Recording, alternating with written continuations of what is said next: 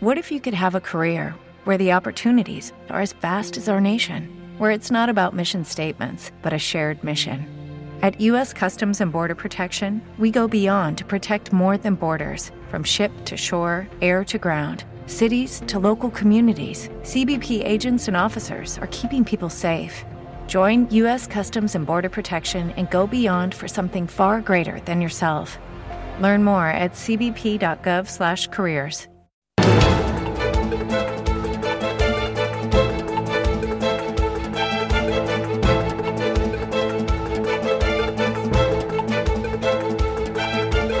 En Radio Intereconomía, la entrevista capital con Susana Criado.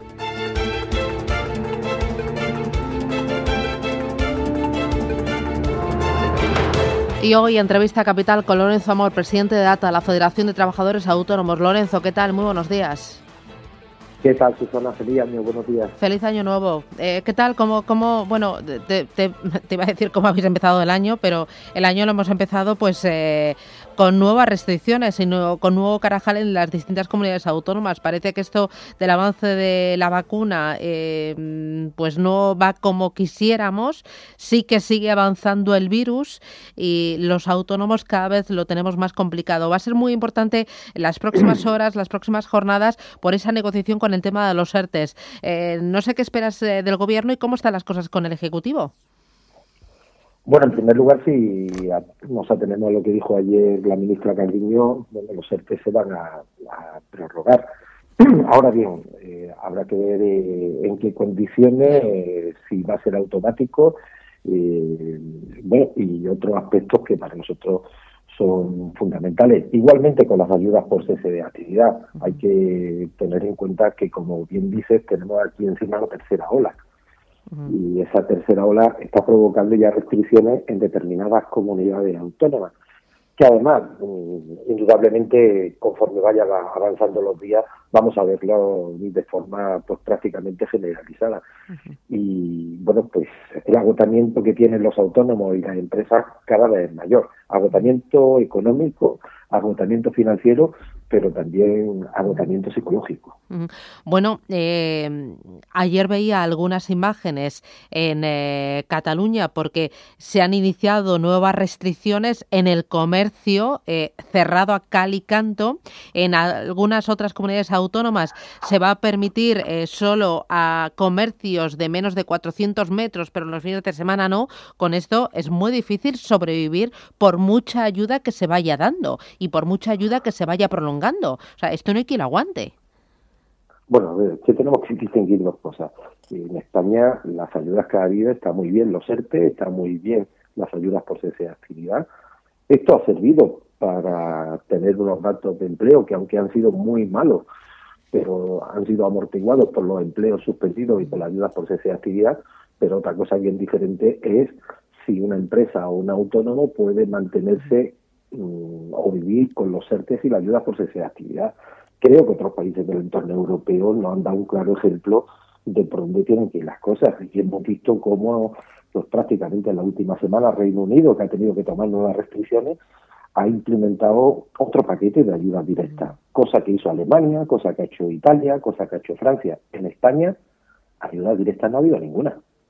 Es decir, aquí todo ha sido muy bien, los créditos ICO han estado muy bien, 800.000 autónomos, pero eso no es una ayuda directa. Los aplazamientos y las moratorias también están muy bien. El problema es que han llegado eh, en el peor momento. Digo, han llegado en el peor momento, se dieron unos aplazamientos y unas moratorias, pero ha habido que pagarla entre octubre, noviembre y diciembre.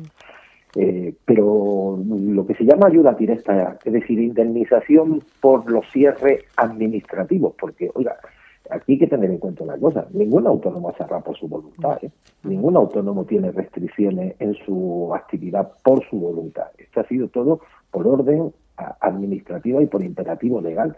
Y aquí tenía que haber habido, habido algún tipo de indemnización para los sectores más afectados, cosa que sí hemos visto en otros países de la Unión Europea. Por eso insistimos, España es de los países que menos ha apoyado a su tejido empresarial en esta pandemia. Bueno, quizás es que no hay ayudas directas, no las ha habido porque no hay dinero, simplemente esa es la... Bueno, hay, hay dinero para otras cosas.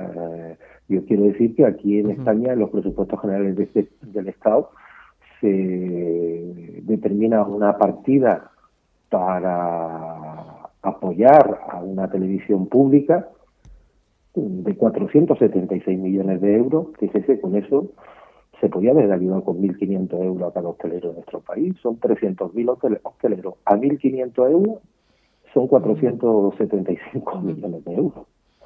He puesto un ejemplo, ¿eh? Podría hablar otro ejemplo de los presupuestos generales del Estado. Bueno, eh, tenemos ahí varios temas. Las ayudas por cese de actividad, también eh, ayudas directas que podrían dar eh, desde el Gobierno, porque la situación se está prolongando mucho más de lo que debiera. Está el tema de los ERTE. está claro que se van a prorrogar. prolongar.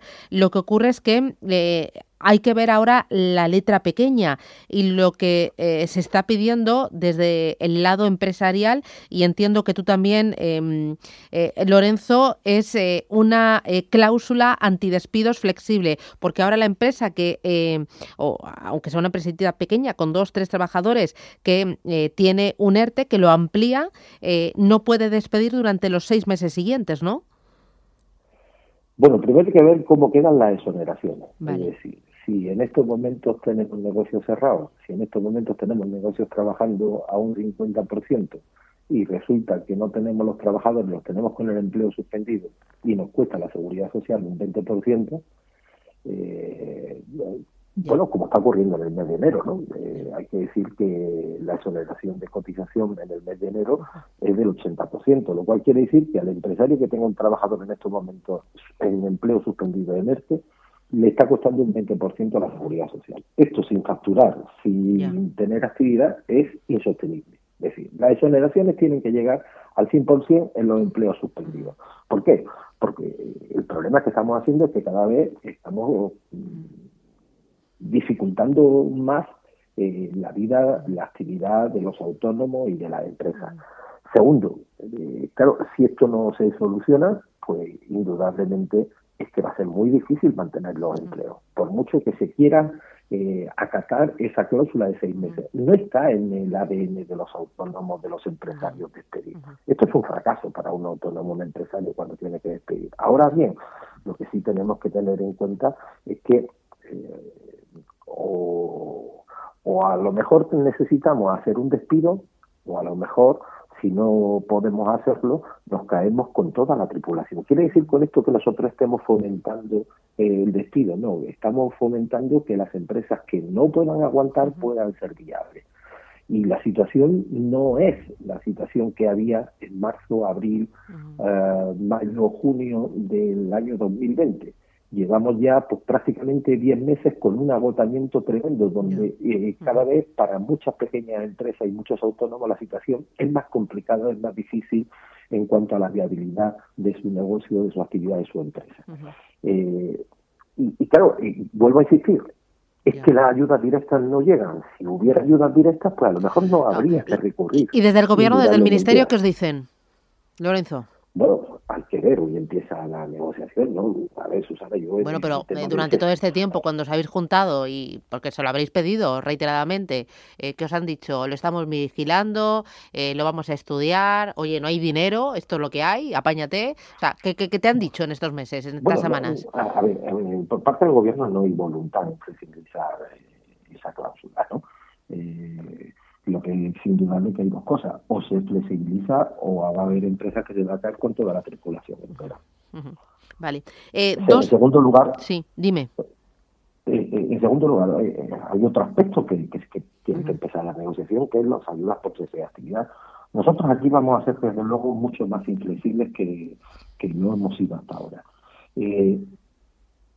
si un trabajador que tiene algún tipo de restricción tiene la exoneración de cotización, no parece lógico que un autónomo que tenga algún tipo de restricción no tenga exoneración de la cotización. Ah, eh, en estos momentos, eh, el autónomo tiene que tener un cierre total, al 100% para exonerarse la cotización. Esto, esto pues, no nos parece lógico y, por tanto, o el gobierno implementa que los autónomos que tengan restricciones del 50%, del 70%, del 75% puedan exonerarse la cotización o nosotros no vamos a llegar a ningún tipo de acuerdo. Y otro de los aspectos que hay que cambiar es que eh, para acceder al cese de actividad a día de hoy era, era necesario o es necesario eh, haber sido beneficiario de la prestación entre los meses de marzo y junio. Bueno, hubo autónomos que entre marzo y junio no solicitaron la prestación, que ahora sí la necesitan y se están quedando fuera. Eh, son dos aspectos que el gobierno tiene que corregir o si no difícilmente van a llegar a un acuerdo, desde luego con. Vale.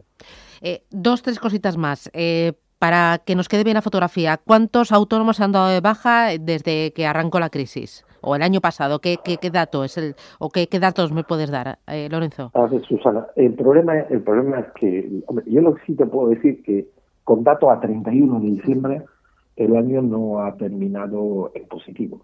El año ha terminado con pérdida de autónomos. Conocimos los datos antes de ayer, que hablaban de 2.000 autónomos en términos medios, pero los autónomos hay que tener en cuenta que eh, el análisis hay que hacerlo el último día del mes, porque habitualmente aguantan hasta el último día del mes para darse de baja. Y esto, con los datos que, que, manejamos, nos dice que el 2020 ha terminado en negativo. Ahora bien, hacer un balance de los datos de empleo o de los datos de afiliación, en estos momentos tirarse a la piscina con 750.000 trabajadores que están en ERTE y 350.000 autónomos que están cobrando la prestación por cese de actividad, que para cobrarla es obligatorio estar de alta. Es decir, hay ahora mismo muchos autónomos con la persiana bajada que están de alta en la seguridad social para cobrar la prestación por cese de actividad y que no saben si van a volver a abrir la persiana. A mí lo que más me preocupa es que creo que la mitad de los autónomos que ahora mismo de esos 350.000 que están cobrando la prestación por cese de actividad no van a volver a abrir. Lo mismo que me temo que la mitad de los 750.000 trabajadores que están ahora mismo en ERTE pues no se van a volver desgraciadamente a reincorporar a su puesto de trabajo. Oye, trabajadores que eh, o autónomos que han tenido que soportar una subida de las cotizaciones, ¿no? En el arranque de este año, porque era eh, algo que se había hablado hace dos años, pero el gobierno ha seguido RQR a pesar de la situación. Bueno, esto es un acuerdo del año 2018, un buen acuerdo, ¿no? Que mejoró la, las prestaciones de los autónomos. En aquel entonces crecíamos a un ritmo del 3%.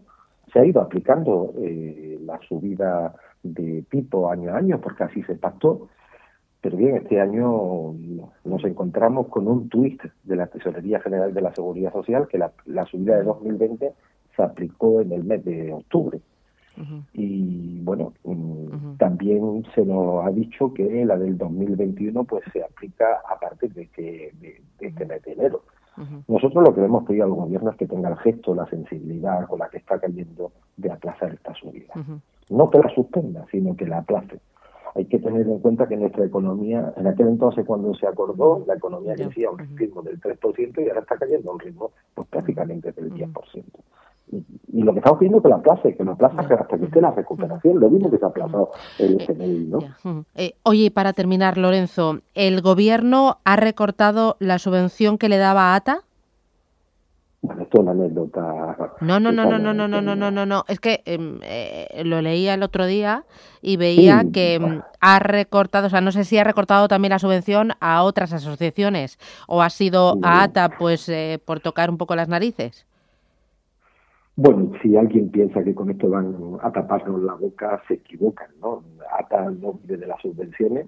Eh, las subvenciones del Ministerio suponen un 3% en el presupuesto de ATA y bueno, eh, desgraciadamente, pues sí, ha recortado 200.000 euros las ayudas que tenía para fomentar el trabajo autónomo.